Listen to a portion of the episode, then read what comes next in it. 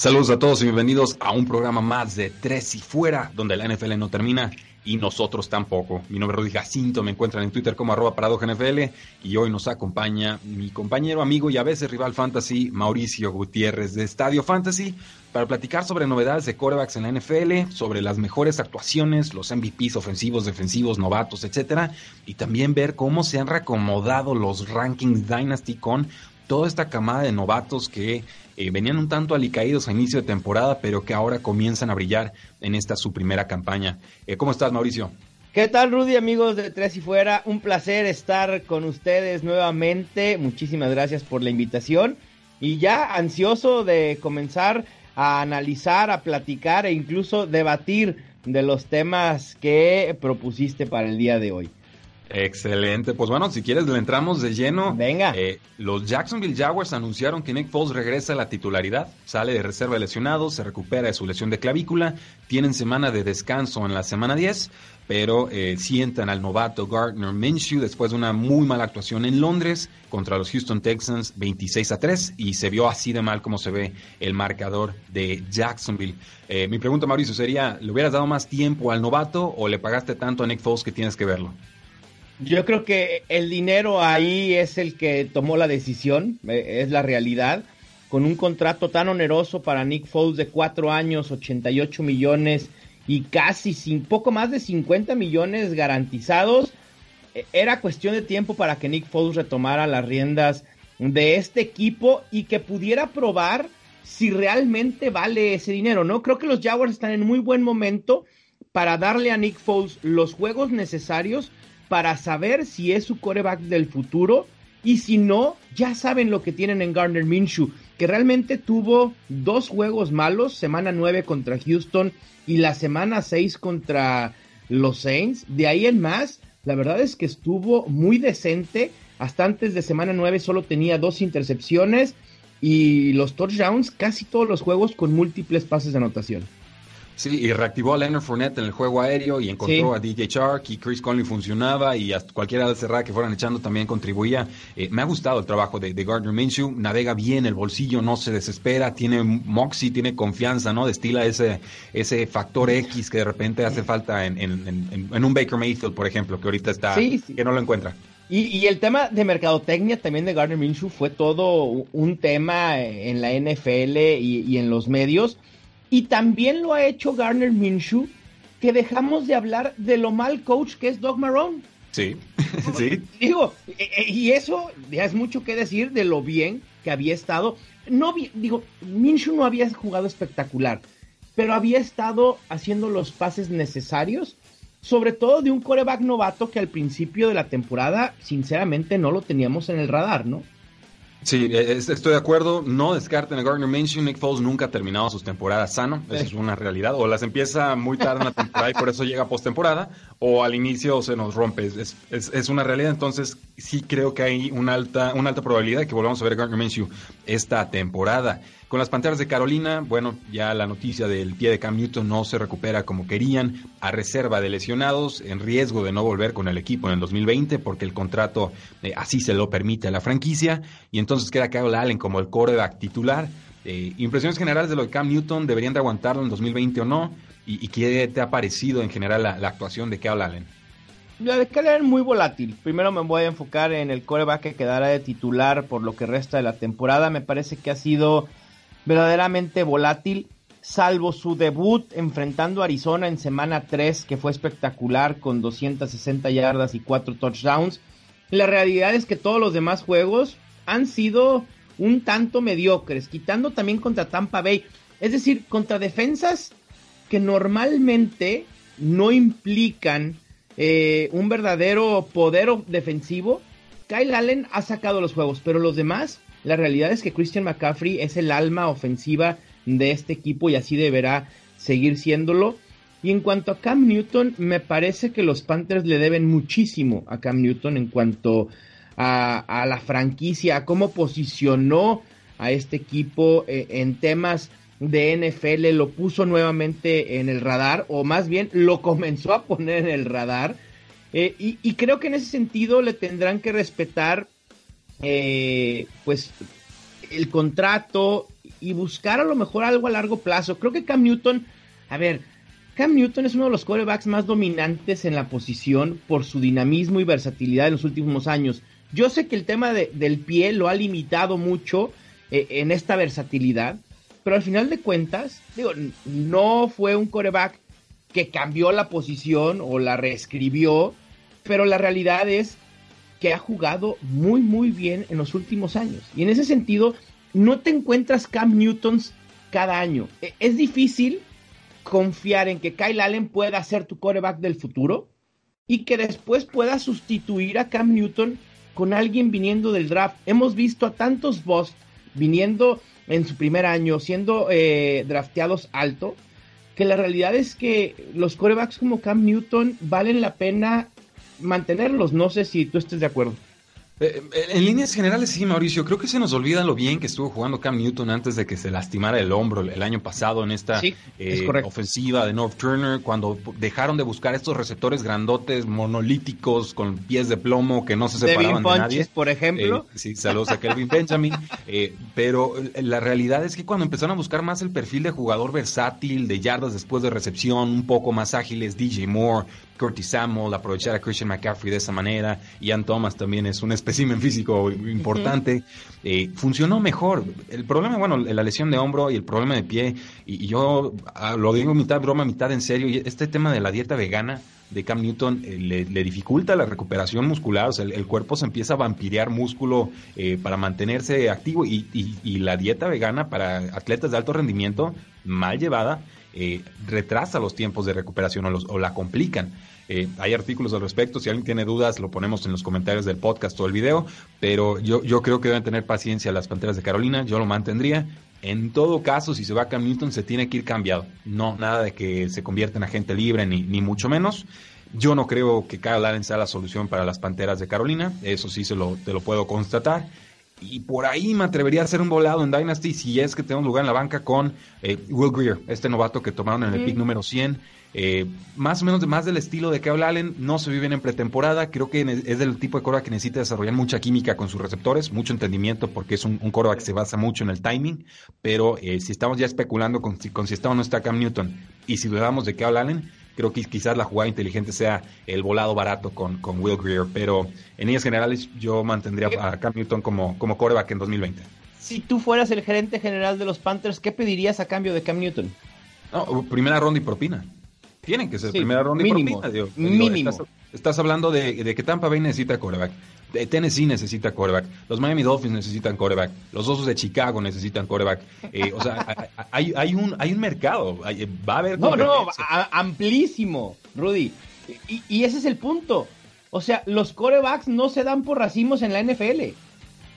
ahí tenemos, ahí tenemos los Browns que creyeron haber tenido al próximo Tom Brady y hoy vemos cómo están sufriendo con Baker Mayfield, que no es culpa total de Baker Mayfield, sino de la franquicia en general, ¿no? Del equipo nuevamente siendo los Browns.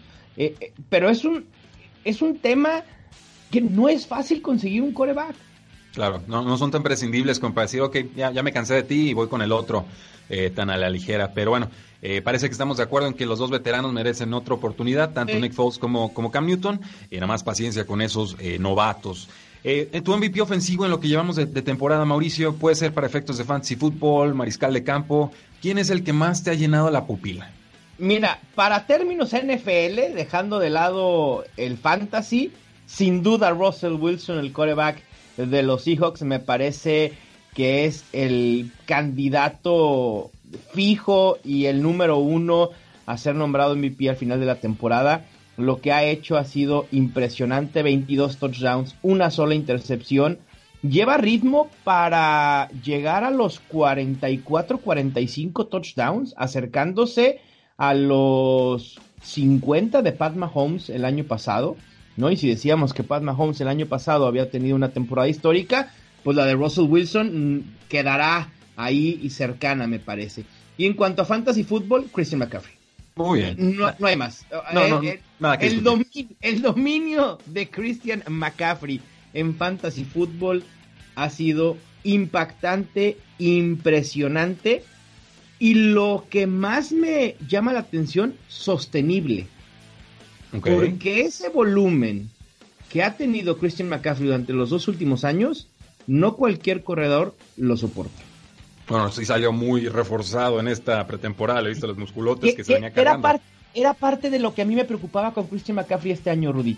Que yo no sabía, realmente pensé que tanta musculatura en la parte superior del cuerpo le iba a afectar las rodillas eventualmente. No ha pasado y espero que no suceda, porque Christian McCaffrey puede tener una de las mejores temporadas de la historia en fantasy fútbol de continuar con este ritmo. Sí, parece la reencarnación de Daniel Tomlinson. Y, creo que Reggie Bonafon, el suplente, no le dan muchas oportunidades ahorita, pero si se llega a lastimar Christian McCaffrey, eh, se convierte de inmediato, yo creo, en corredor, por lo menos número dos de altísimo calibre. Ahí sí lo ven, y lo he visto casi gratis en todas las ligas Redraft y Dynasty. En Dynasty guárdenlo, en Redraft, eh, si tienen banca, anímense. Sí, puede ser uno de los mejores eh, suplentes o handcuffs en fantasy fútbol, quizá también junto con el novato Alex Mattison de Minnesota. Eh, novato, perdón, eh, MVP defensivo, Mauricio, alguien que te haya eh, gustado mucho. Aaron Donald, probablemente puede ser el mejor jugador en toda la NFL, ¿eh? Sí, es, así de sencillo. También el dominio que tiene de la posición es impactante.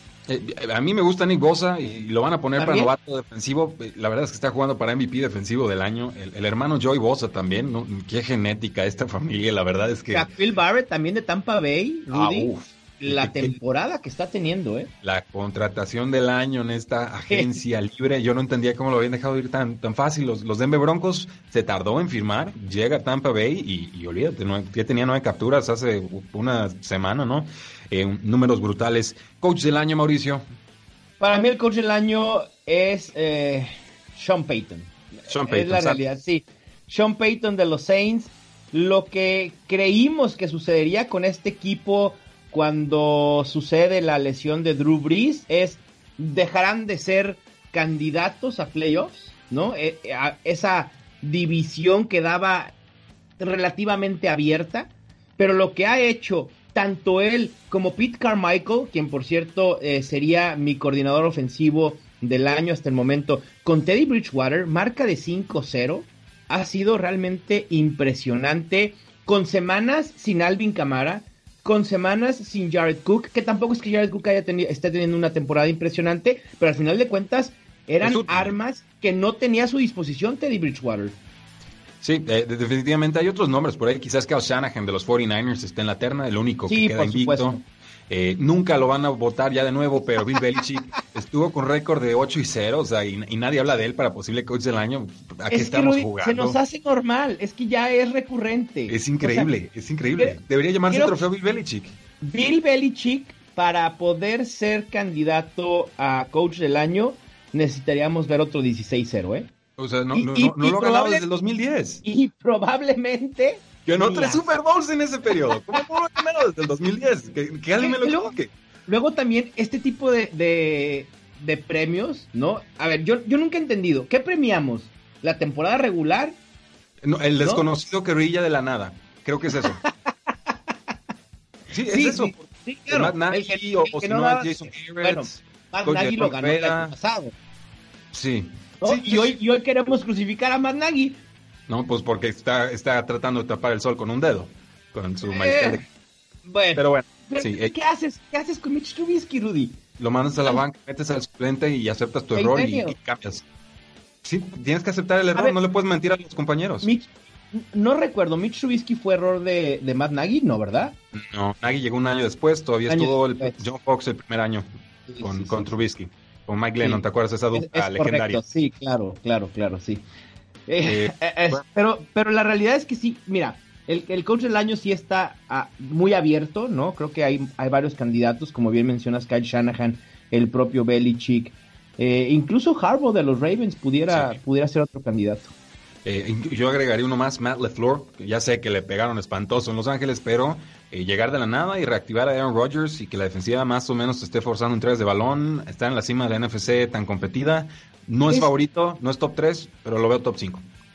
¿Crees que sea mérito de LeFleur y no propiamente de que le quitaron este entorno tóxico a Rodgers con, su anterior coach? Creo que con las herramientas que tenemos es muy difícil diferenciarlo. me queda claro, sí, y que va de, de cajón Eh, no, digo, ¿qué tanto fue Matt Nagy el año pasado versus Mitchell Trubisky inspirado?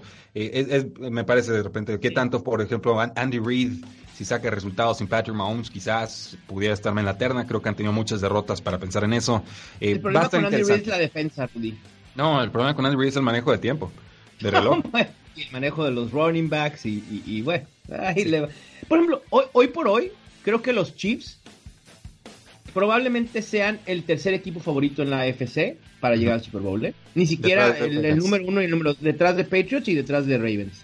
Bueno, vamos con esa pregunta antes de entrar a lo de Dynasty. ¿Quiénes llegan al Super Bowl y quién lo gana? complicada pregunta. Yo creo que llegan por la AFC. Y quiero ver tu sonrisa. Los New England Patriots. Ah, ok. no, no los Chargers. No, no, ya no. No, lo de ah. los Chargers ya, ya pasó a mejor vida. Ah, muy bien. El año pasado, y bueno, este año, el problema han sido las lesiones, Rudy. No, pero no, en, en, talento, bueno, y muchas otras cosas. Pero el talento estaba ahí en esa franquicia. Pero con los Patriots, a mí me, me sorprende leer eh, pues mensajes en redes sociales que digan que este equipo de los Patriots es uno de los peores Patriots en los últimos años y yo lo veo totalmente distinto. O sea, que alguien me explique, este es uno de los rosters más completos, salvo algunas cuestiones como muy específicamente la posición de end, pero en todo lo demás, me parece que estos Patriots son uno de los Patriots más completos en los últimos años, con una defensa impecable, que ya no están dependiendo tanto de Tom Brady, que sus números van mejor que el año pasado ¿no? Ha tenido sus altibajos normales. Con Su rotación de receptores durísima. Exacto. Antonio Brown, y Thomas y Josh Gordon y ya están todos fuera. Y ahora Neil Harry y llega Mohamed Sanu y produce. Digo, eh, si eso no es de temer, sí, obviamente es un equipo vulnerable, no es un equipo tan arrollador quizá como en otras temporadas lo vimos la semana pasada contra los Ravens, pero para mí es el clavado favorito para llegar al Super Bowl de la Americana junto con los Ravens y en tercer lugar pudieran ser los Chiefs. De ahí más, no veo otro. Y del otro lado, a mí me gustan los Santos. A mí, me gustan los Santos. Desde el año pasado di ese Super Bowl y, me fui con las Águilas de Filadelfia que como que quieren despertar, pero eh, eh, fue falso. Fue falso de haber dicho Patriotas Santos. Yo también eh, creo que los Saints son el, el, mejor equipo en la nacional en estos momentos y si no es que en toda la NFL y deberán ser claros favoritos. El problema es que hay tan buen nivel en el nacional que cualquiera le pudiera pegar un susto a los Saints, ¿eh? Sí, en postemporada, unos 49ers, unos Packers, unos vikingos de Minnesota. ¿Crees que los 49ers son reales, Rudy? Eh, creo que son más reales de lo que nos gustaría creer, pero menos de lo que los fans asumirían en estos momentos. No sé si, si me di a entender muy bien. Un término medio entre el hype del fan y lo que quizá lo demeritamos los analistas, probablemente. Sí, eh, están jugando bien. Eh, y ya vi, Jimmy, Garoppolo, si te lo piden, puede responder en terceras oportunidades, en cuartas, con cuatro pases de touchdown en juego divisional que se estaba envenenando en semana corta, lo sacó adelante. Entonces, ahí está Jimmy Garoppolo y tú sabes que yo lo he defendido a capa y espada eh, por tres años por lo menos. el juego terrestre estaba generando nueve yardas por acarreo. O sea... Sí, nada más. Esta Shanahan es un mago, mago en el ataque terrestre. Es, formidable. Y se le lastima un corredor y salen otros tres como enanos. O sea, es una cosa maravillosa la que traen ahí. El juego aéreo es el que de repente preocupa porque, además de Manu Sanders, que le cayó muy bien a este equipo y tiene ya bien asimilado eh, cómo funciona una ofensiva de Shanahan, eh, nadie más ha dado el estirón. O sea, está George Kittle, sí, pero no en el volumen de trabajo quizás del año pasado. Eh, Divo Samos, sí, de, más a menos, diría yo. Eh, Dante Pérez, él como que quiere dar ahí el estirón, todavía no le dan esa, esa confianza. Entonces, siento que en un tiroteo donde quizás no puedan establecer el juego terrestre a placer, eh, podrían quedar evidenciados o quizás no poder aguantar ese ritmo anotador aéreo. La defensa que tienen ahora es, es, el pass rush, cinco primeras rondas en esa línea defensiva es, brutal y la secundaria está respondiendo. Entonces, para mí es Patriota Santos, pero detrás de ellos Ravens y detrás del otro lado los 49ers. Así es como, como los tendríamos. Eh, díganos ustedes, pueblo, qué, qué opinan en los comentarios, ¿no? En ebooks, donde sea que nos estén escuchando, en YouTube. Eh, nos encantaría saber a quiénes tienen ustedes para favoritos de llegar y ganar el Super Bowl. Eh, si se diera el Super Bowl, eh, ¿quién crees que se lo llevaría? Yo ahorita te diría Santos.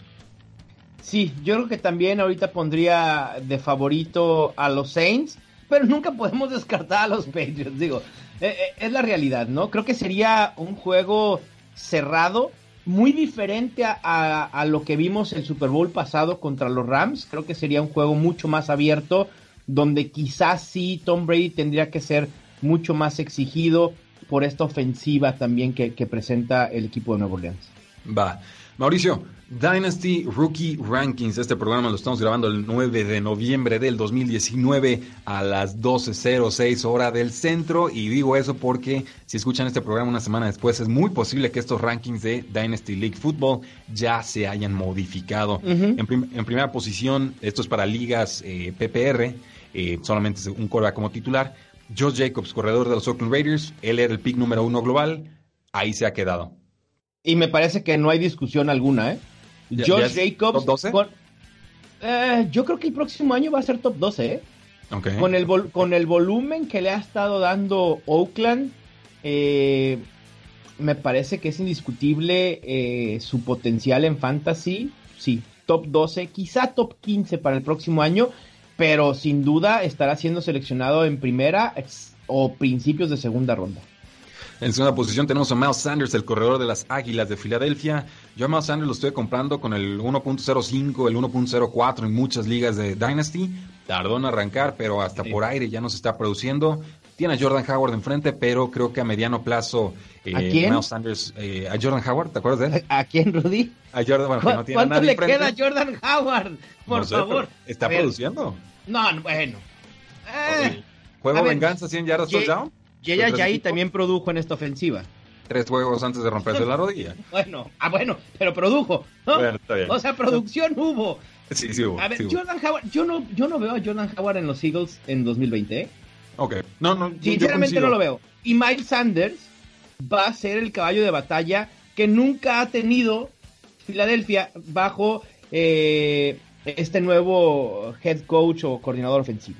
Me parece que el potencial de Sanders es impresionante. Cómprenlo en estos momentos donde todavía no ha explotado tanto, donde su utilización, como bien mencionas, ha sido más por aire que por tierra y sigue un poco a la sombra de Jordan Howard.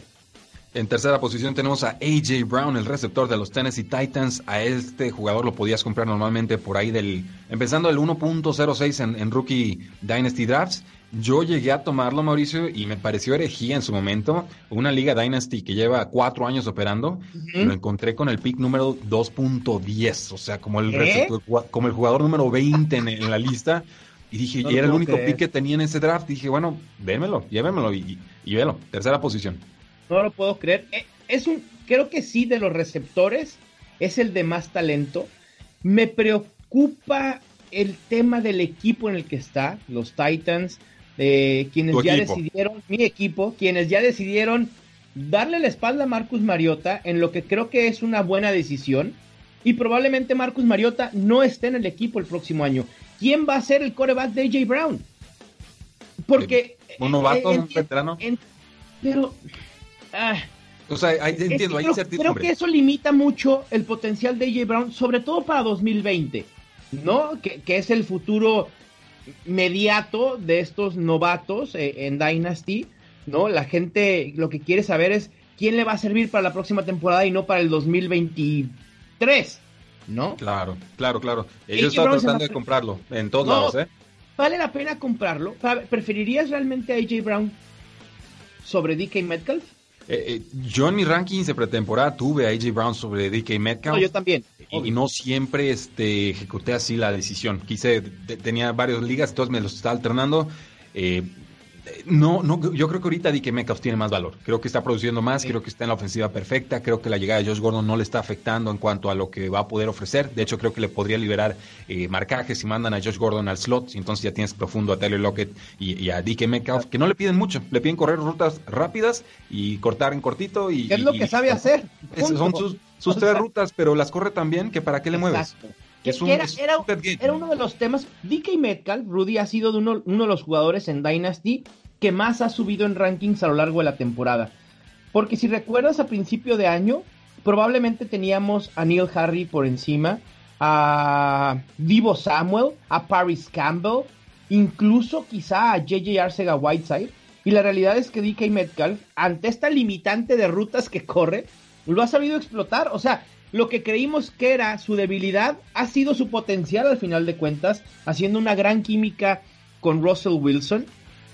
Pero yo aquí, y a pesar de ligas PPR, Rudy, voy a, voy a diferir ligeramente contigo.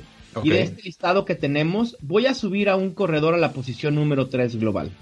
Y, es un jugador que en lo personal me gusta muchísimo. Y, sé que mis seguidores se han cansado de escuchar este nombre durante toda la temporada. David Montgomery de Chicago. A mí me encanta el potencial. Por fin Matt Nagy, dentro de lo mal, del mal trabajo que ha estado haciendo, por fin se dio cuenta que Montgomery es el mejor corredor que tiene en su roster. Incluso le está quitando ya trabajo por aire a Tariq Cohen. Y, creo que es, es, cuestión de tiempo para que explote eh, en realidad Montgomery, porque sus números de semana pasada en semana 9 son un tanto engañosos, ¿eh? de no ser por los dos touchdowns, hubiera quedado de ver nuevamente. Sí, la producción de yardaje todavía no está ahí, pero bueno, vamos adelantándonos entonces. En quinta posición, Marquise Brown, receptor de los Ravens. En sexta, en Kill Harry, Patriota, receptor abierto. Y en séptima aparece entonces eh, David Montgomery. Es posible que estos rankings no estén actualizados para la información de la semana 9, pero... Me ha gustado mucho lo de Marquise Brown. Yo también lo estoy comprando al final de las primeras rondas, incluso a inicios de segunda. Eh, espero muchísimo de él. Para mí, el, jugador más explosivo quizás de este draft. Eh, en Kill Harry, pues vamos viendo qué nos puede ofrecer. Sí lo necesita la, ofensiva, pero es muy difícil para novatos incorporarse al sistema de los Patriotas. Y, y de acuerdo con Montgomery, a mí me gustaba más Miles Sanders porque atléticamente es superior y porque técnicamente me ofrecía lo suficiente para acercarse a David Montgomery, que me parece un corredor más de paciencia, pero que no tiene esa velocidad tope o que quizás eh, lo alcanzan muy fácil de repente los, los defensivos de, la NFL. Además que está atrapado en un comité un poco, estaba atrapado en un comité un poquito más eh, complicado y que es más fácil proyectar una ofensiva de las Águilas que, que una ofensiva de los Osos de cara a un 2020. Tú los tendrías en este orden, Marquise Brown y Kill Harry. Eh, y bueno, Damon Montgomery ya nos dijiste que va arriba. Sí. Pero, ¿qué me dices de los otros dos? A los wide receivers sí, Marquise Brown 5 y, Neil Harry en el 6.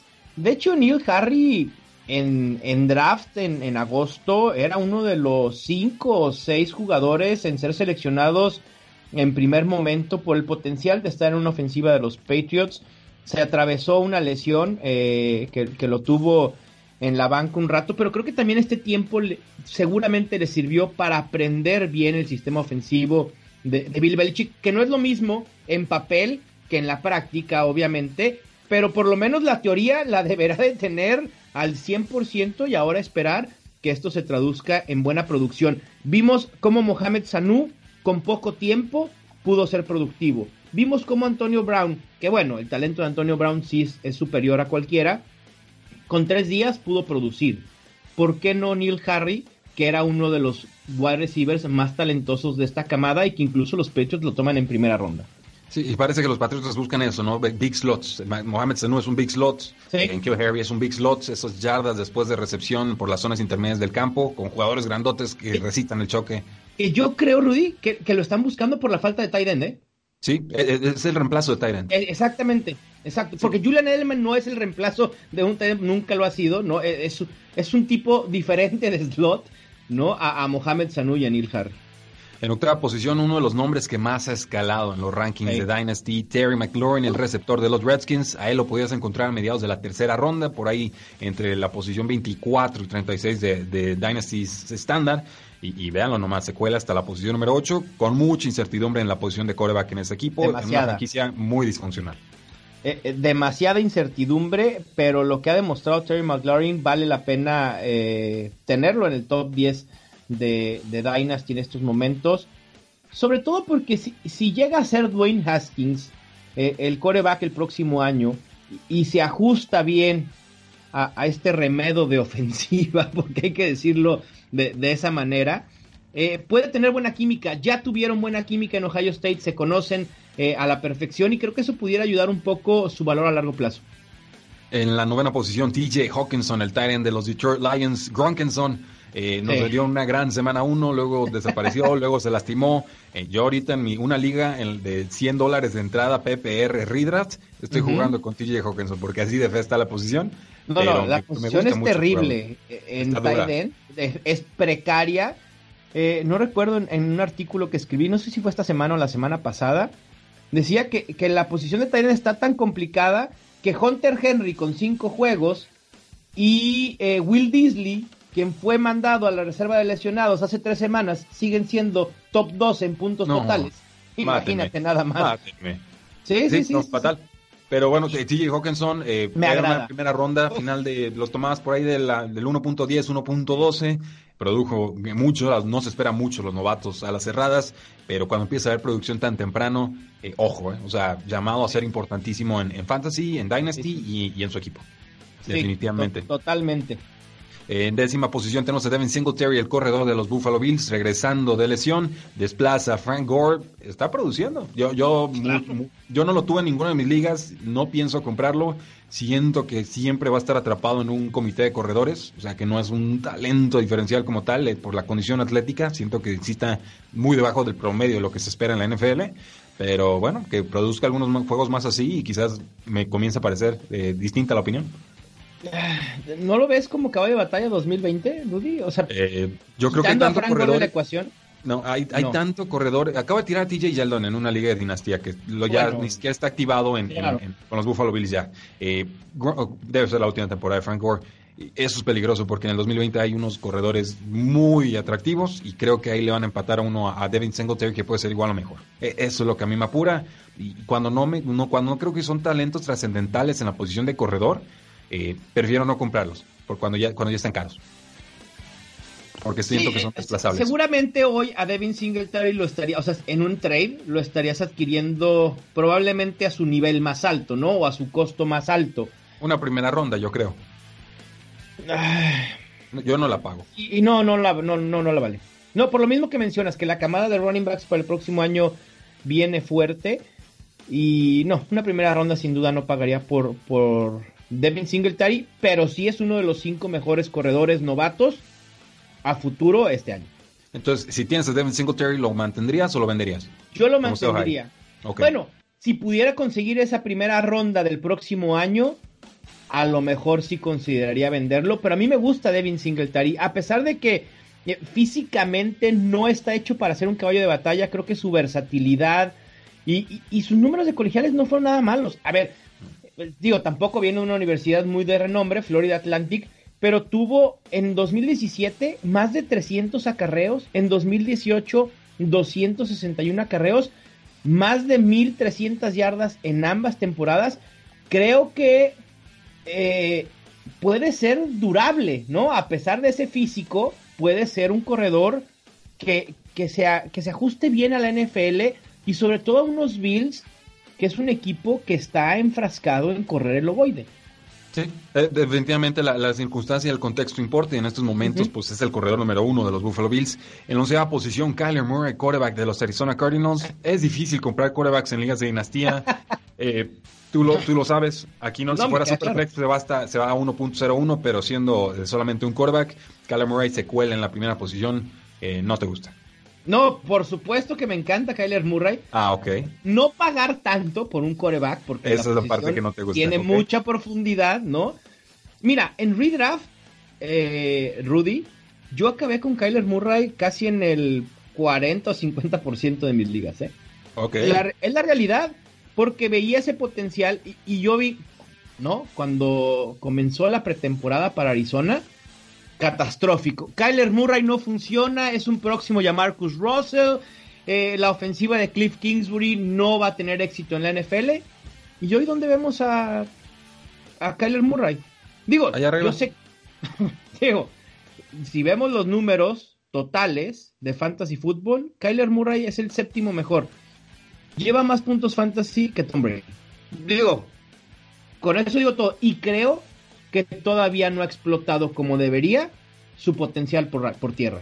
Y que eso es un, plus impresionante que le va a dar a futuro en Fantasy Football. Eh, me, gusta, han movido bien las cadenas, están mejorando en zona roja, ya compitieron bien contra los San Francisco 49ers. y este año nos sirve de confirmación de que Kyler Murray sí puede producir en la NFL, que era la duda por su tamaño y su, su complexión.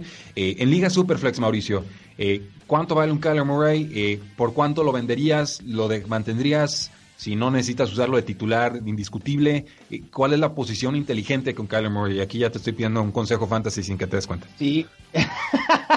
muy sutilmente, ¿no? Sí, sí. Es, es, para el público, no es para mí. Si tienes a Kyler Murray, yo, eh, para mí es quedártelo. Es la mejor opción porque creo que puede ser un top 8 nuevamente en 2020. El, el cuerpo de receptores de Arizona tiene muchísimo talento. Christian Kirk, Larry Fitzgerald probablemente eh, el siguiente será su, su, su fin o, o, quizá este año decida retirarse, pero ahí viene Andy Isabella, que Sean Johnson. La realidad es que hay talento. David Johnson, eh, Chase creo Edmonds. que Chase Edmonds, Kenny and Drake, habrá que ver si, si lo retienen también para el próximo año. Es decir, puede ser una ofensiva muy, muy versátil, donde su defensa, que no es tan buena, le haga generar puntos fantasy. Es decir, es una ofensiva muy prolífica en puntos fantasy o en cuanto a fantasy se refiere. Yo creo que vale una primera ronda en estos momentos en Dynasty. Ok, en, en, la, en, en ligas, o sea, en ligas normalitas en, No, no, no, en ligas, en ligas eh, Superflex, que fue eh, la pregunta, ¿no? Ah, okay. En ligas normalitas creo que una segunda ronda pudiera ser, ¿eh? o tercera ronda. No, tercera okay. ronda se me hace muy poco. Segunda ronda me parece eh, lo ideal. Y te digo, por, por ese apelativo que tiene del, del, juego terrestre que todavía no ha explotado. Eh, Kyler Murray puede ser un top 5 el próximo año. E, Esa es la realidad. O sea, sí, sí puede serlo. ¿cuánto pagas por un top 5? Es decir, eh, es complicado, ¿no? Porque Lamar Jackson probablemente también el año que viene se ha drafteado muy alto, quizá a su máximo potencial, ¿no? Y vendrá una regresión. Con Kyler Murray no veo esta regresión. Creo que sí hay espacio para una mejora en Kyler Murray. Ya, no, no, es comprar alto, sino comprar arena cuando está todavía subiendo y crees que va a seguir subiendo eh, sí, sí. más. Me, me, gusta la idea. Cerramos esta primera ronda con Noah Fant, el Tyrant de los eh, Denver Broncos. Eh, yo en, en, general creí que Noah Fant iba a tener mejor producción fantasy en su carrera que TJ Hawkinson. Ahorita ya no estoy tan seguro, pero ciertamente desde que se fue Manon Sanders, eh, Noah Fant es el que ha levantado la mano. No fue de Sean Hamilton, fue Noah Fant y, y, y, me está gustando. Atléticamente es un monstruo. Ya vieron cómo dominó a la defensiva de los Tennessee Titans. ¿Vale esa primera ronda, Mauricio? Ah, no estoy tan seguro, ¿eh? Por, okay. por el tema de la, la, incertidumbre de la posición de coreback. Pero no va a empeorar la posición. A, ver, per... Don Allen. a ver, perdón, pero sí, John Elway, digo, podemos esperar cualquier cosa, ¿eh? ¿John, El, John Elway va a tener trabajo en 2020? Bueno, no lo sé. Digo, pues que no. Bueno, bueno, esperamos mucho tiempo para que los Browns hicieran eh, eh, cambios, para que los Bengals se alejaran también de aquel coach que tuvieron durante tantos años, que bueno, ya no sabemos si fue una decisión correcta o no, pero a, al final de cuentas, los Broncos creo que sí están muy... Se la han comprado totalmente a John Elway y, y creo que le, les ha vendido espejitos. Sí, y sí, ya sí. van varias temporadas y es increíble como un coreback con tanto talento como lo fue John Elway no tenga esa visión o ese, esa mira para seleccionar corebacks, ¿no? Claro. Eh, eh, cuando se dio lo de Joe Flaco dije, bueno, ok, a lo mejor un coreback de transición, pero ni eso fue Joe Flaco. Sí, triste, triste la verdad, pero pues bueno, lo compraron completito. Sí, exacto. Y, y hablando de Noah Fant, eso obviamente afecta su potencial, ¿no? Eh, atléticamente es un monstruo y solo 21 años de edad, es de los novatos más jóvenes junto con Neil Harry. También la posición de Tyden tan precaria quizá haga que a falta de opciones se deba pagar un poco caro por Noah Fant. Pero yo siempre, en, en, Dynasty siempre pienso, a ver, hoy por hoy quieres comprar a Noah Fant, piensa en qué lugar o en qué ronda lo adquirirías en un redraft el próximo año. Claro. ¿Para ti Noah Fant en 2020 es top 12? Eh, todavía no. No. Entonces creo que no vale una primera ronda en Dynasty. Esa bueno. es la realidad. Porque te, te esperarías, porque es prescindible la posición. Ah, bueno, la posición de Tyden nunca ha sido es precaria, es precaria. muy, muy precaria, ¿no? Pero no, es que no, o sea, no, no, compro no fan para, para una producción 2020. Fan. O sea, sí, 2021 a lo mejor sí lo veo, pero, pero no fan, no. No, me parece muy alto. Creo que hay nombres que vamos a que vas a mencionar eh, en lo subsecuente que me parece que son mejor opción de, de volumen y de producción inmediata para el próximo año. Bueno, pues si te parece, hacemos una especie de rapid fire. Te digo en qué posición está el jugador.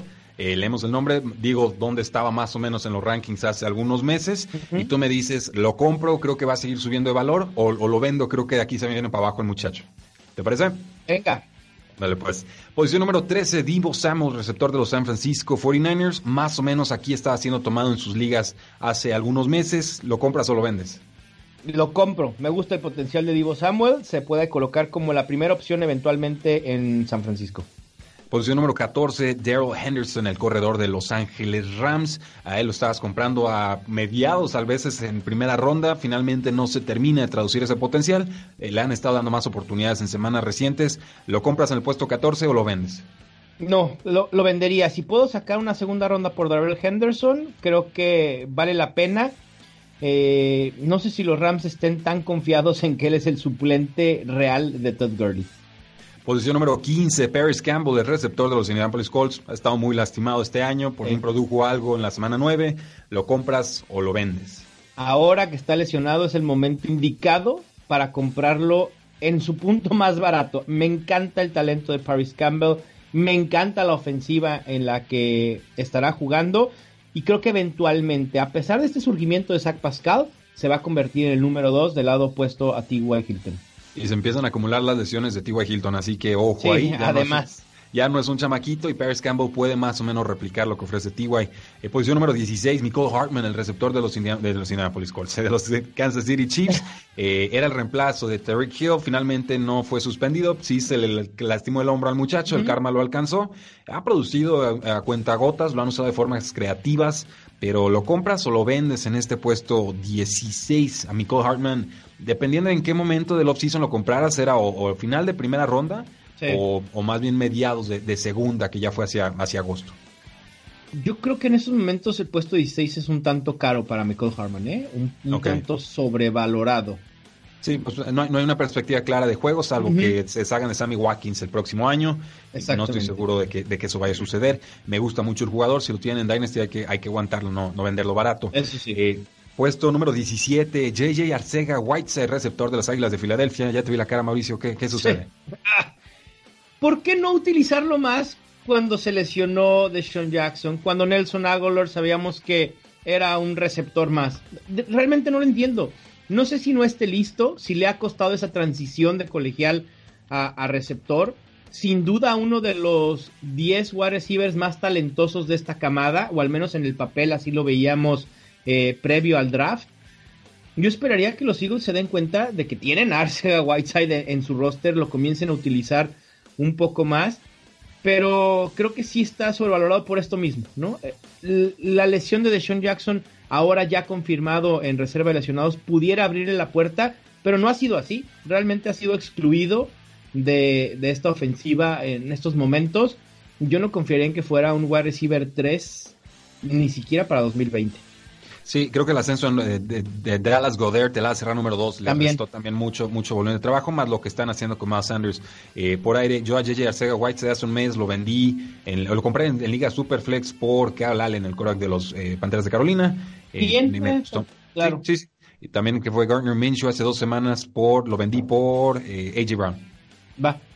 Creo que, creo que muy bien. Después de lo que salió esta semana, creo que robamos, pero veremos. veremos. Eh, el Justice Hill, posición número 18, corredor de los Baltimore Ravens, un juego terrestre muy poderoso, pero es la opción número 3 en ese ataque terrestre. No le ha quitado la chamba a Gus Edwards. ¿Lo compras o lo vendes en el puesto número 18? Yo lo trataría de comprar como una apuesta especulativa a futuro, no algo para utilizar de inmediato. El talento de Justice Hill me gusta. Espero que no se convierta en tipo Kenneth Dixon, ¿no? Aquel oh. Jugador que, ambos eh, teníamos esperanzas en que pudiera tener una buena Mauricio, las tengo las, esperanzas. Ahí tengo la velita puesta en la casa. en algún lado, en algún momento va a suceder. la verdad es que ya se acabó la, la, veladora, ya. Eh, pero Justice Hill, muy talentoso, pero no ha podido dar ese estirón. ¿no? Ha sido utilizado muy, muy poco. Tampoco es una muestra que nos permita saber si los Ravens realmente confían en él a futuro o no pero sí creo que Gus Edwards eventualmente no va a estar en este equipo, sobre todo en 2020. Creo que eh, puede ser que Mark Ingram y Justice Hill sean esta dupla eh, en los próximos años. Quizás comprarlo por una tercera ronda, a ver si se anima el, el, jugador. que No creo que lo vendan tan fácil, pero hay que intentar. Una tercera ronda también no te pega mucho, ¿no? Y, tienes a alguien eh, con talento, en una ofensiva que corre mucho, con mucho poder, así que exactamente, sí. Posición número 19, Alexander Mattison, corredor de los vikingos de Minnesota. Hazme la buena, Mauricio, hazme la buena. Dalvin Cook nunca ha terminado sano. El tal sí, esa es la realidad. Pero, ¿tú pagarías una segunda ronda del próximo año por tener al mejor handcuff de la NFL? Eh, si tengo a Dalvin Cook, sin ah, no, no, no. Si, no lo tengo, si no lo tengo, no, no, me, no me aborazaría. Trataría de meterlo colado en algún trade que involucre a dos o tres jugadores de cada lado, así como, ah, sí, dame a Alexander Mattison de propina. Así como, para que no se den cuenta que en realidad que estoy buscando es a Alexander Mattison porque ya vi lo que puede producir y ya vi cuánto quieren correr los vikingos de Minnesota y, ha podido producir como flex de bajo calibre con todo y el volumen de, Cook. Me gustó lo de Mattison eh, hace algunas semanas, pero luego ya no entendí lo que trató de hacer Minnesota en semana 8, ¿eh? Ah, ¿No te gusta Amir Abdullah para robar touchdowns? No, bueno, o sea, Amir Abdullah, Rudy, quitando touchdowns. Ah, el colmo, el colmo. Por aire, digo, a ver, si tienes a Alex Mattison y sabes lo que te puede dar Alex Mattison, sácale provecho a Alex Mattison. CJ Ham, cuatro targets, dos recepciones, 37 yardas. Como por qué hay la necesidad de utilizar a cuatro running backs. Sí, no, de acuerdo. Eh, lo de Amir Abdullah sí es, es, es, necedad. CJ Ham sí ha tenido algún ruido en un run run ahí con los, con los medios de Minnesota, pero obviamente invirtieron más en Alexander Mattison y por eso le dan eh, prioridad. Entonces. Que, también este. Perdón, que este ataque en las últimas cuatro semanas ha sido mucho más parejo de lo que quizás se puede eh, pensar, ¿no? En el papel. La distribución de toques está casi 70-30 entre Dalvin Cook y Mattison. Sí. Eh, posición número 20, Deontay Johnson, receptor de los Pittsburgh Steelers. De los poquitos que parece tener química con Mason Rudolph, ¿lo compras o lo vendes al final de la segunda ronda? Lo, vendo. Eh, prefiero a otros nombres que estarás mencionando eh, en unos momentos. posición número 21, Tony Pollard, corredor de los Vaqueros de Dallas. no le da mucho mm. toque de balón. Brilló en algún juego contra Delfines, lo vendes. Sí, lo vendería, intentaría venderlo a quien tiene, así que Elliot. Eh, sería una muy sabia decisión. Eh, puesto 22, Andy Isabella, receptor de los Arizona Cardinals, ¿lo compras o lo vendes? Lo compro. Me encanta el talento de Andy Isabella. Yo esperaba una mucha mayor producción de este novato en su primera temporada. No ha sido así, pero creo que en futuro puede ser una muy buena opción para Kyler Murray, sobre todo cuando Larry Fitzgerald deje ese rol en el slot. No, pues ya, ya lo está dejando, ¿eh? nada más que lo está dejando en el campo, el, pobre. Tiene tres semanas muy pobre. De hecho, hoy, no, ayer en esta ronda de, de waivers, en una liga redraft, solté a Larry Fitzgerald y tomé a Ronald Jones. Estoy a punto de hacer, bueno, en la línea en la que tengo a Larry Fitzgerald, la de los 100 dólares, tengo a Ronald Jones desde inicio de campaña, entonces no, hay, mucho que hacer ahí. Eh, pero sí, compré a carísimo a Ronald Jones, eh, déjame te, digo. Pero necesitaba un, un, running back, tengo a Devonta Freeman, Miles Sanders, Damian Williams, lo vale. Eh, sí, que, y lo vale porque además me di cuenta que era el segundo eh, equipo con más presupuesto en waivers eh, para lo que restaba del año. Entonces dije, es momento de gastar, ¿no? Y creo que Ronald Jones deberá hacerse por fin de la titularidad del ataque terrestre de los Buccaneers. Técnicamente ha mejorado Ronald Jones, lleva dos semanas de buena producción saliendo de la semana de bye. Creo que el equipo se está decantando por él y no todos nos hemos enterado. Ahí, les dejo el apunte. Eh, yo tengo algunas reservas con Andy Isabela, no me termina de encantar el talento, no me parece tan desarrollado como receptor. Es muy rápido, muy atlético, el wingspan no es el ideal para mí, sí mucha producción en, Boston y demás, pero eh, no sé, me parecía como una especie de jugador tramposo que quizás no se traduciría del todo al profesional y, se ha tardado por menos. ayudar a tener, tener en dupla a Kyler Murray? Eh, debería. no, lo ves como un, como un factor positivo? bueno, es que está Christian Kirk. ¿No? Él es la prioridad y él, y, él tendría que, brillar.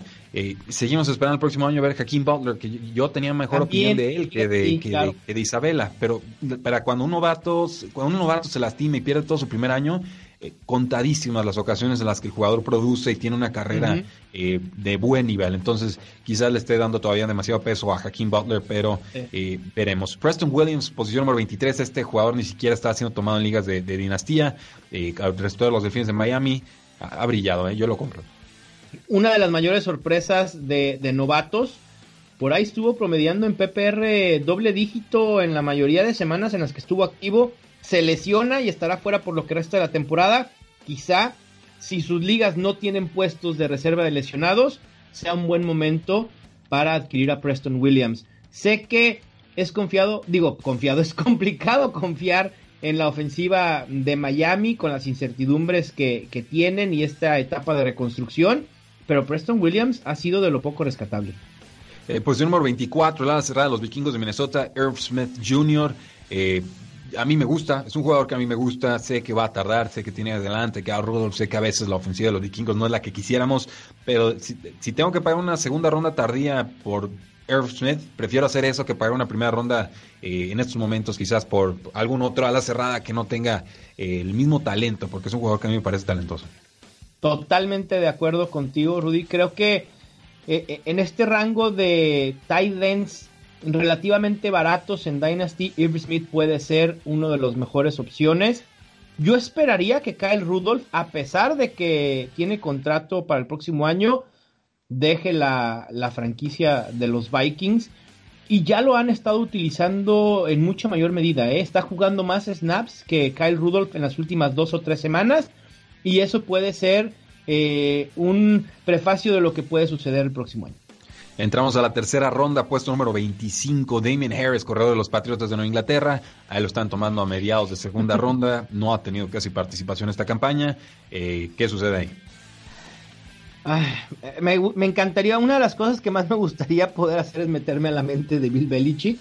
Sales loco, ¿eh? si me, loco. Si me dieran, pero solo acceso a cómo produce sus sistemas de juego en cuestión de running backs, con eso me doy. Ok. Con, eso tengo, a esa mínima parte de su mente, no sabemos qué va a suceder. Un día es Rex Burhead, el otro día es Sonny Michel. Obviamente afecta mucho, sobre todo en esta, última semana, en semana 8 contra 9, perdón, contra los Ravens. Se dio mucho la utilización de los running backs la dictó obviamente como se perfiló el juego, ¿no? Se vinieron de atrás desde muy temprano, eso dio pie a que James White estuviera en muchos más snaps, Sonny Michel casi relegado. Pero no sé, Sonny Michel apostaron por él una primera ronda el año pasado.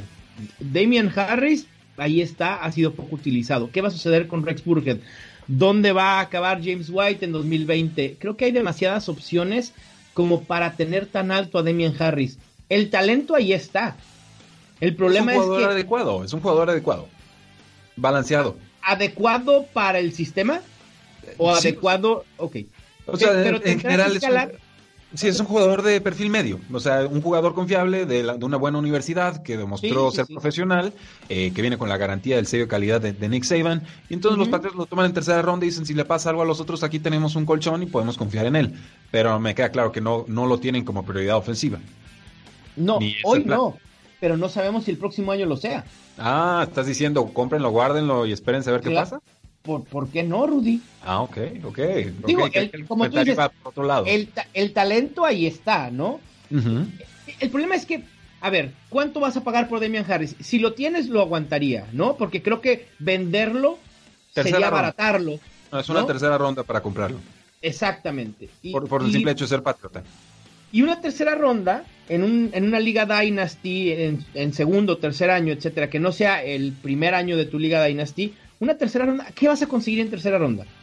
O sea, Raquel Armstead, por ejemplo, o sea, gente de ese, de ese estilo, un running back que probablemente también vaya a estar hundido en el depth chart de, su equipo. Vale la pena ir por Demian Harris. Creo que, creo que es alguien a tener en la mira. Hay que ser muy pacientes con él. Justo en la Liga Dynasty en la que te comentaba que inicié este año, lo tengo. Ya lo tengo guardado. Porque además se dio que es una liga con mucho espacio en roster como deben ser las ligas de este tipo, ¿no? Para poder hacer apuestas a largo plazo. Exactamente. Eh, puesto número 26, Miles Boykin, receptor de los Baltimore Ravens, a cuenta gotas, a, mí me fascina. A mí ya sé que no está, sé que no está. Eh, yo lo tengo en algunas ligas. Esto es lo que él costaba en un inicio de tercera ronda. Siempre que pude lo tomé y, me voy a morir con ese barco. Sí, tercera ronda me parece gran valor para Miles Boykin, que dio destellos, ¿no? Alguna semana este año de lo que puede, que puede hacer. Era complicado, ¿no? Que los dos wide receivers novatos de Baltimore produjeran, pero con lo que eh, hemos visto de, de Lamar Jackson, creo que la situación mejora para Miles Boykin eventualmente. Posición número 27, Jalen Hurt, el este receptor a la cerrada, corredor de los San Francisco 49ers, lastimado todo el año. Hablaba muy bien de él Peter King cuando lo fue a ver en training camps en pretemporada, pero eh, ya está en reserva de lesionados. ¿Lo compras o lo vendes en el puesto 27? Me gusta, creo que es un valor adecuado para Jalen Hurt. Sí, eh, es complicado, pero a veces hacer una valoración de un jugador sin haberlo visto en su primer año o en el terreno de juego eh, suele ser complicado, ¿no, Rudy? Pero si confiamos en lo que vimos en colegial, en lo que se decía, en el análisis que se hizo de este wide receiver, y con las armas que le hacen falta a San Francisco en el juego aéreo, a ver, Emmanuel Sanders sí está teniendo una buena temporada, pero Emmanuel Sanders no va a estar en San Francisco dos o tres años produciendo de buena manera, ¿no? Alguno de estos wide receivers tiene que dar ese paso adelante y Jalen Hurt puede ser uno de ellos junto con Divo Samuel. Puesto número 28, Dare Slayton, el receptor de los Gigantes de Nueva York, la amenaza profunda, aprovechando la ausencia por suspensión o por conmociones de sus compañeros. Evan Ingram también ha tenido algunos problemas de lesiones este año. Eh, eh, a mí me gusta, ¿eh? O sea, se ha estado aclimatando y está dando producción bastante respetable para ser novato. Sí, y comienza a hacer química con un coreback también novato y son de esas duplas que pueden durar, ¿no? Varios años. Me parece que su precio es, es correcto, valdría la pena buscarlo. He puesto en el número 29, Kishon Johnson, receptor de los Arizona Cardinals. De los novatos, el que más sonaba, eh, creo que ha ido desapareciendo. Por Eddie Bird es el que ha estado quitándoles oportunidades a tanto a Isabela como a como Kishon Johnson. Sí, y, creo que vamos a tener un cuerpo de receptores demasiado poblado, ¿no? En Cardinals, con Hakeem Butler el próximo año sano, Christian Kirk, el propio Kishon Johnson. Yo no eh, confiaría tanto en Kishon en okay, Lo vendemos. Sí, eh, puesto, número, puesto número 30, Daniel Jones, quarterback de los Gigantes de Nueva York. Eh, algunos le llaman Danny Dimes, ya en este programa lo apodamos Danny Crimes por sus entregas de balón. Eh, si te gusta, ahí está el apodo. Luego juega bien y le cambiamos de nuevo a Danny Dimes, pero así no lo Es como, como, Fitzmagic y Fitzpatrick, ¿no? Es completamente. ok, me, me, gusta el apodo, me gusta. no, se me hace muy alto para un coreback eh, para un quarterback novato no llamado Kyler Murray. Sí, en el que no confiamos, dice. En la realidad, sí, sí, sí. Puesto número 31, Darwin Thompson, corredor de los Kansas City Chiefs. Este sí se fue alto en segunda ronda con el hype, ¿no? Iba subiendo, subiendo, subiendo, subiendo. Hype impresionante. Y, nada, le meten a LeSean McCoy, le meten a Damian Williams y le meten a Darrell A Darrell Williams. Darrell Williams, que es el que más me gusta de los cuatro, y no ha existido. Entonces, ¿lo, vendes? Pudiéramos esperar que los Chiefs en 2020 tengan un ataque terrestre por comité con Darrell Williams y con Darwin Thompson.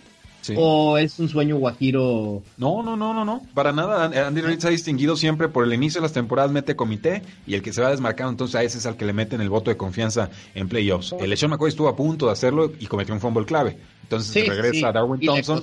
Sí, claro. Eh, y vamos para atrás otra vez con el comité. Eh, y, ha demostrado Andy Reid que él, apuesta por el mejor talento y no le importa en qué ronda esté, tomado su corredor. Entonces, eh, no, a mí me parece un stash inteligente eh, que me gusta menos que de Darwin Thompson no te preocupa?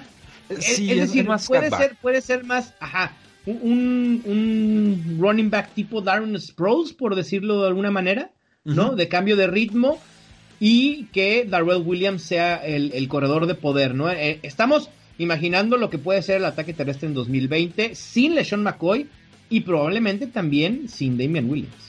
Y entendiendo que es una de las mejores ofensivas en la NFL, entonces cualquier pedacito del pastel que puedas ir consiguiendo y que vaya creciendo y, eh, puede y este pedazo es el más barato. Estamos de acuerdo. Siempre, siempre, siempre, siempre hay que, hay que, ponerle, cuando hay decisiones complicadas, ¿no? O, situaciones muy rebuscadas, muy este, grises, a veces hacer la apuesta más barata es la opción más inteligente. Saludo a Matt Breda con los San Francisco 49ers en ese comité de corredores. Eh, puesto número 32, Jacoby Meyers, el receptor novato de los Patriotas de Nueva Inglaterra. Ahí está, ahí está, ahí está. Todos se mueven a su alrededor. Y ahí está. No, no, no, estoy diciendo que lo compro, pero ahí está. Por algo está. Por algo debe estar. No sé por qué, pero ahí está. Pero si, si, si realmente estuviera, o sea, como debiera estar, ¿no? Digo, entiendo que es su primer año. ¿Para qué hacerte de Mohamed Sanu? Digo, son, son diferentes, pero no sé, a mí no me termina de convencer Jacoby Meyers. Eh, ok, lo, tú lo vendes. Puesto número 33, Dwayne Haskins, quarterback de los Washington Redskins. Nada. Mm, no creo que ni siquiera vaya a ser top 20 el próximo año. Oh, ok, entonces lo, vendes. Era, tercera ronda. No, está bien. Yo tampoco lo pondría top 20. Eh, es por novato, quizás un año de, aclimatación y todo, pero volvemos a lo mismo. Franquicia disfuncional y es muy difícil confiar en ellos. Lo, van a mandar al matadero, Rudy. Bueno, ya lo mandaron al matadero. Está en el matadero. Sí, sí, y que lo disfrute. Pobre. Eh, puesto número 34, Dawson Knox a la cerrada de los Buffalo Bills. Atisbos. Eh, necesitan una ala cerrada en, la, ofensiva. Eh, lo jugué contra los Miami Dolphins, me decepcionó y ahí me, quedó muy mal sabor de boca. Eh, ¿Lo compras o lo vendes en el puesto 34? Otro de estos alas cerradas baratos. Volátil, pero me gusta, ¿eh? Creo que este precio es correcto para Dawson Knox. Puesto número 35, Gardner Minshew, quarterback de los Jacksonville Jaguars. Eh, vamos metiéndolo a una liga super flex, asumiendo entonces que sea Gardner Minshew por ahí te cuesta una segunda ronda alta o, baja, lo, comprarías o no? No interesa. Porque en primera, en, en en One QB Leagues, pues me queda claro que no. No, no, no, para nada. Eh, eh, tendría que ser super flex. No lo sé. tendrías que tener una banca muy, muy amplia para ponerlo como un stash, ¿no? De, especulación. Ahí por si algo sucede con Nick Foles, que es probable que pueda suceder nuevamente con este historial de lesiones. Y, obviamente en automático, si Garner Minshew vuelve a la titularidad en, Jacksonville, automáticamente tienes una opción sólida para tu QB2 o Superflex. Y que ya demostró que puede producir. Eh, vamos cerrando estos últimos cinco nombres, Mauricio, y con eso terminamos el programa. Jay Sternberg a la cerrada de los Packers. Comprar. Número 36. Comprar, comprar, comprar. Jimmy, Graham, no, Jimmy Graham, gracias a Dios, ya fue. Vámonos. Está retirado y no le avisaron. Puesto número 37, Raquel Armstead, el corredor número 2 de los Jacksonville Jaguars. ¿Lo compras o lo vendes? Simplemente suplente de eh, Leonard Fournette, lo vendería a quien tiene a Fournette. Eh, puesto número 38, Hakeem Butler, receptor de los Arizona Cardinals. Lo compro esperando un buen 2020. Cómprenlo bien barato, ¿eh? está en reserva lesionado. Muy barato, pero la promesa ahí está. Ty Johnson, corredor de los Detroit Lions, puesto número 39. Mm, lo vendo. E, ese ataque terrestre es de, de Karen Johnson. Eh, puesto número 40, Benny Snell, corredor de los Pittsburgh Steelers. Lo vendo. Lo vendes. A ver, nombres así muy salteados. Hunter Renfro, puesto número 43, receptor Oakland Raiders. Lo compro. Ok, te está gustando. Sí, eh, Moreau, ala cerrada de los Raiders, puesto número 44. Lo vendo. Eh, yo estoy totalmente enamorado de Darren Waller. Eh, Bici Johnson, puesto 45, receptor número 3 de los vikingos de Minnesota. Lo compro. Lo compras, ok. Sí, lo compro. Dudaste, dudaste. dudé, dudé porque realmente empecé a pensar, ¿no? En la situación del próximo año de Adam Thielen y Stephon Diggs. Y creo que alguno de los dos no va a estar en los Vikings. Y por último, Dexter Williams, posición número 50, corredor de los Packers. No ha hecho absolutamente nada este año, pero ya vieron cómo producen en ese backfield. Ah, pudiera decir que lo compro, sobre todo porque tiene un precio similar a, Travion Williams, a Bryce Love. ¿Por qué no? Sí, sí, sí. Dexter Williams me, agrada.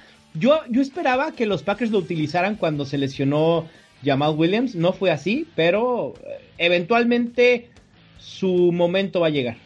Bueno, Mauricio, ya tuvimos nuestra hora de programa, espero que el pueblo lo haya disfrutado. Hablamos de MVPs, hablamos de Fantasy Football, de los Corax de Jacksonville de Panteras y le dimos un muy buen repaso a todas las rondas aquí del, Dynasty Football. Eh, ¿Algo que agregar para el pueblo de Tres y Fuera?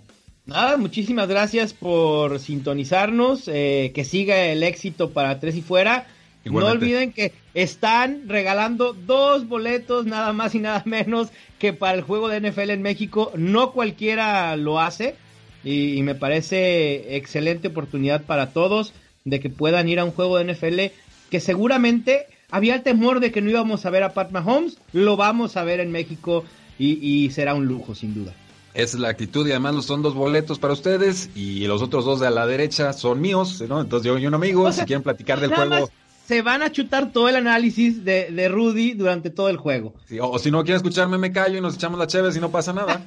Exacto, pero, ¿no? pero los boletos son suyos. Eh, participen ahí en el Facebook, en el Twitter, en el Instagram. Hay dinámicas ligeramente distintas en cada una de esas plataformas. Es el mismo premio, simplemente tienen que seguir las reglas en cada uno de ellos. Esta rifa se va a realizar al medio tiempo del Monday Night Football entre los Seattle Seahawks y los San Francisco 49ers. Eh, Mauricio, ¿cómo te encontramos en redes? Eh, en Twitter me encuentran arroba mgutierrez NFL. En Facebook el fanpage es Estadio Fantasy. Bueno, pues muchísimas gracias a todos. Sigan disfrutando su semana. La NFL no termina y nosotros tampoco. Tres y fuera.